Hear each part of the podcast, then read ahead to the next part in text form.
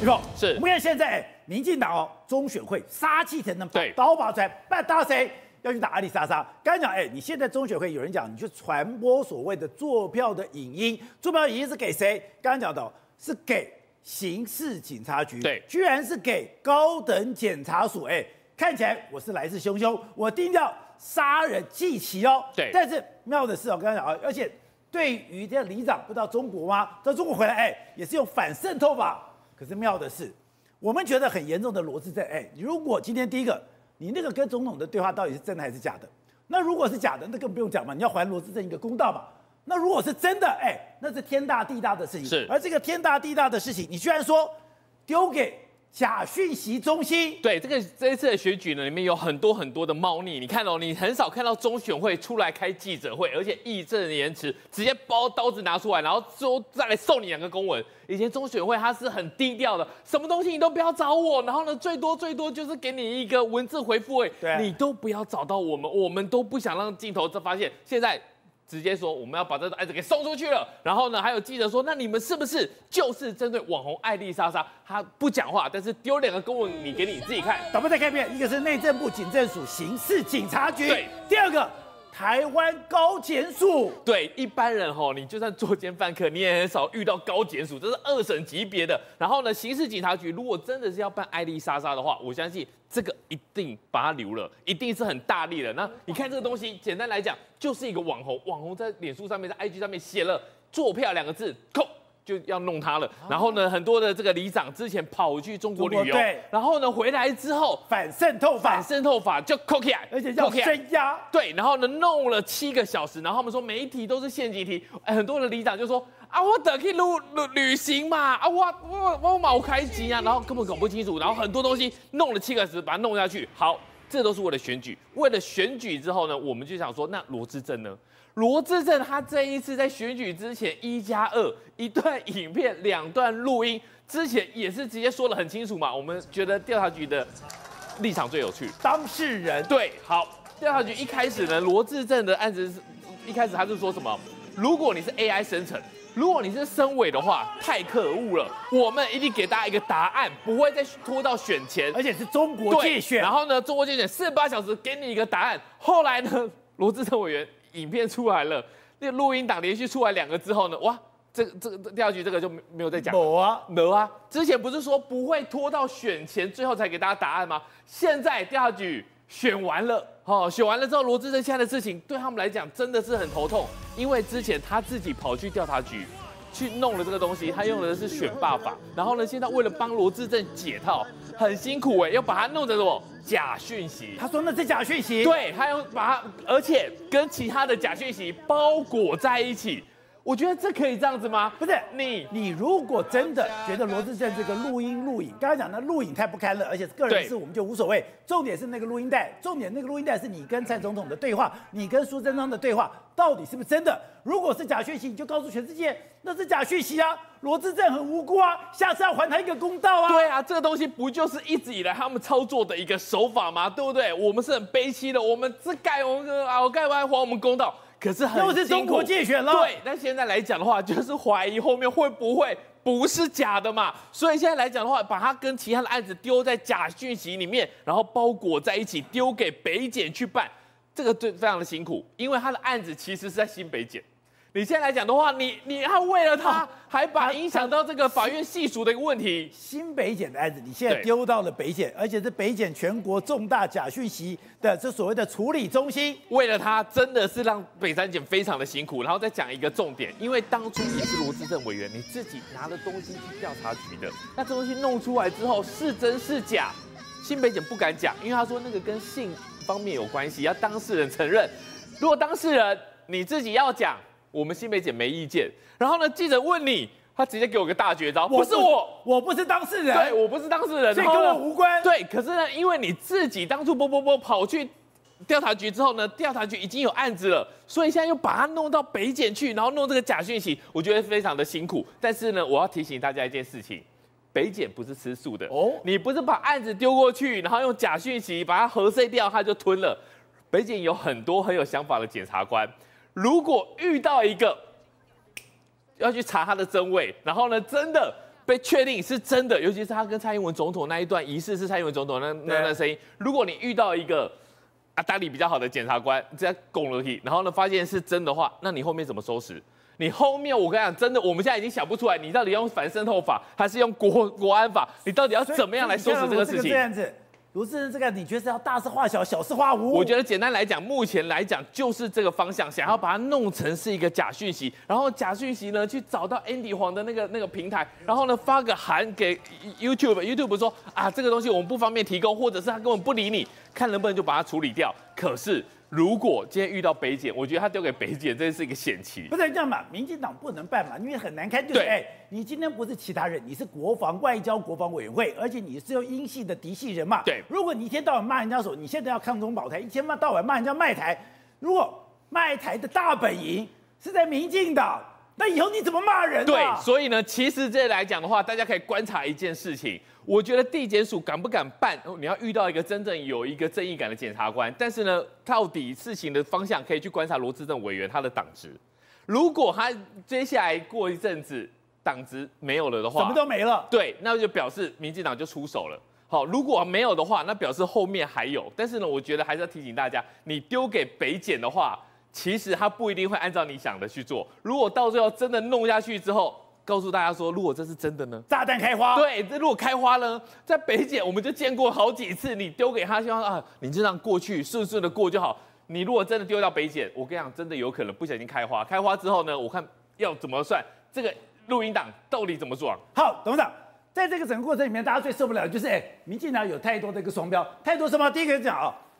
艾丽莎莎当然有的非常不妥，而且你而且可是你不能说，因为你支持柯宾你讲的这个东西，哎，你好像就犯了滔天大罪，哎，中选会副主委叫出来讲话，而且连着，我觉得那就 too much，那已经过了红线，又是内政部警政署的刑事警察局，又是高检署，哎，你现在要办这件事情，好，那办这件无所谓，你同一个标准也没有意见，里长出去，你要反渗透法还想把这些里长给声押，结果罗志正那个录音带到底跟总统是真是假，你到现在还想？大事化小，小事化无吗？现在公务员办案呢、啊，中选会有没有违法？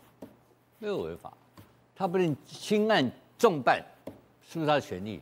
他的权利。哦，所以这是看一个政府啊，进得宫门好修行嘛。这些家伙进到宫门呢、啊，专害人嘛。害人。他不是第一次啊，这个这个陈朝建他搞好几次，他搞好几次了嘛，这叫累犯嘛。这些叫做累犯，他们专门整人家冤枉嘛，他们就是党同伐异，专门帮民进党当打手，这不是第一次，他搞好几次了嘛。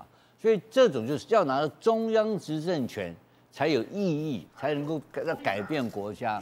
那这些土包子，八个立法委员不完全不懂政治的政治的重要政治的操作跟国家的运作模式。好，那再来第二个罗智正这个事情，你认为他这样搞，这个事情就结束了吗？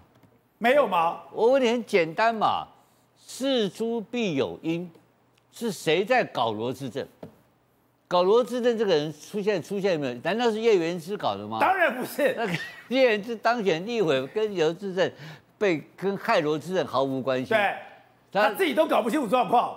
对，就别人害，有人害罗志正，然后叶元之突然间就天上飞下来一个礼物，他当选。他怎么当选他都不知道。对，是糊里糊涂的嘛。全国最后一个宣布当选就是他，所以这个事情害罗智正人还没有出现嘛？就还有后续？当然有后续啊！这个他这个这个罗智正这个事情，这个多少人恨他？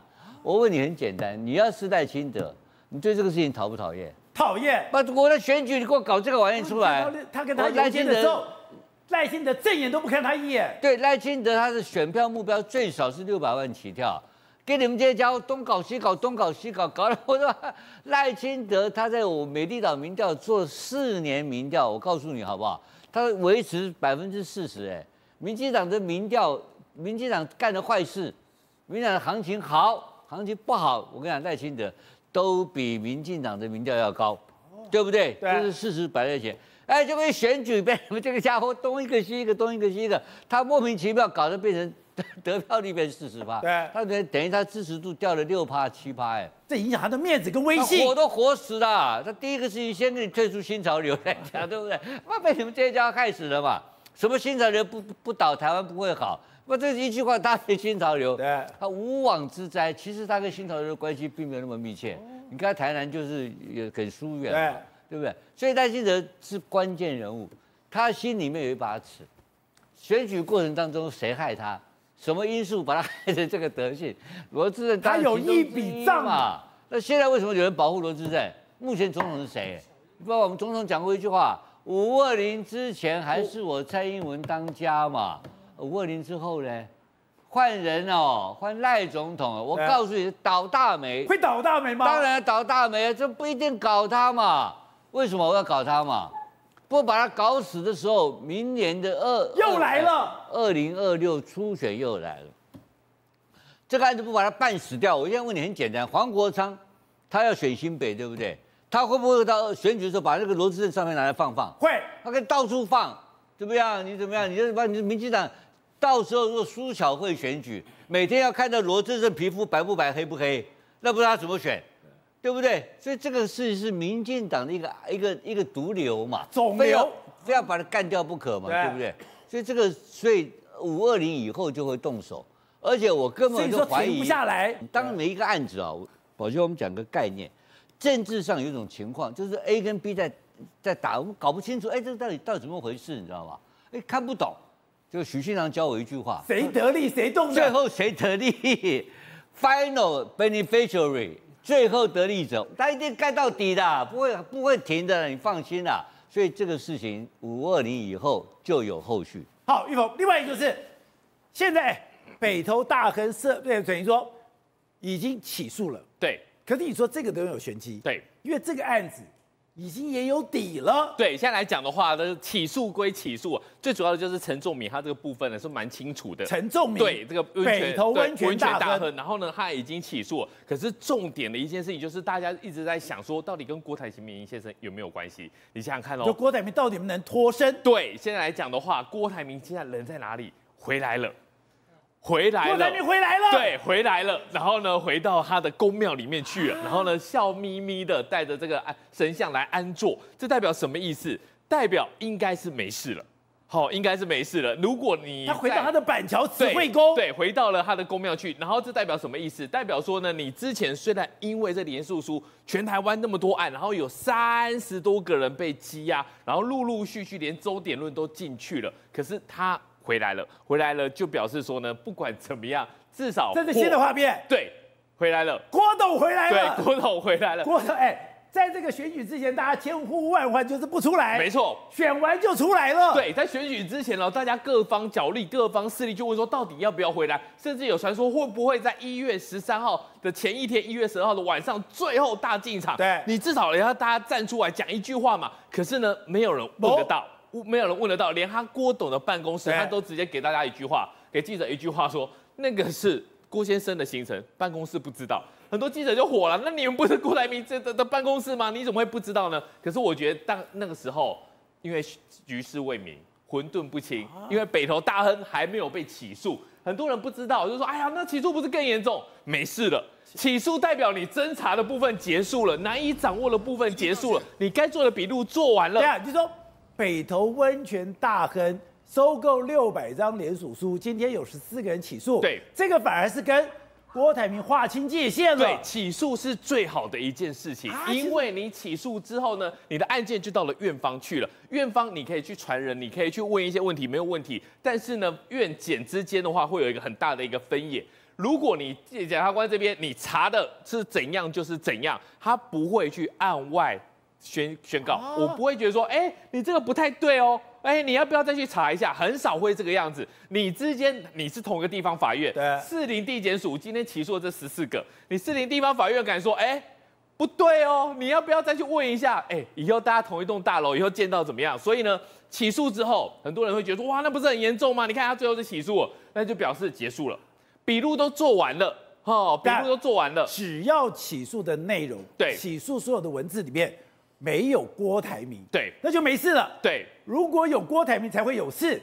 所以重点在起诉书。对，你在起诉书里面，你可以好好的去爬书，你可以找很多的法学专家来看，说到底有没有向上来勾稽到。如果没有的话，那大概就是没问题了。所以呢，我们就看到重点就是选举，然后呢开票，开票完之后呢，从南部开始一个一个放，开始一个一个起诉。那现在来讲的话，温泉大亨这一件事情算是比较严重的，对，因为一开始四零地检署刚好调到一个大的，而且呢到最后。他还有办法把他送进去，那有羁押的话，算是比较强的一个强制处分。那现在来讲的话，起诉，所以郭台铭先生就回来了。那可是不是还有一个所谓的苏姓前里长跟他所谓的廖姓的董座，对，还没有侦结吗？好，廖本阳这件事情的话，这个东西就是他的家臣，是郭台铭先生的一个加成。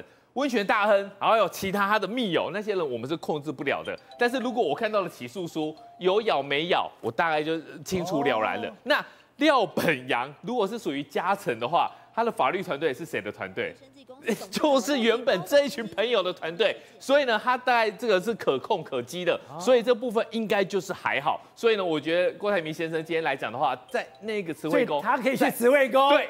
好，他可以去过关了。对，就是 就是过关了。然后不管怎么样，至少选选后，好政局也稳定了。那这个东西一个一个的话，其实郭台铭先生的表情，我觉得是松了一口气。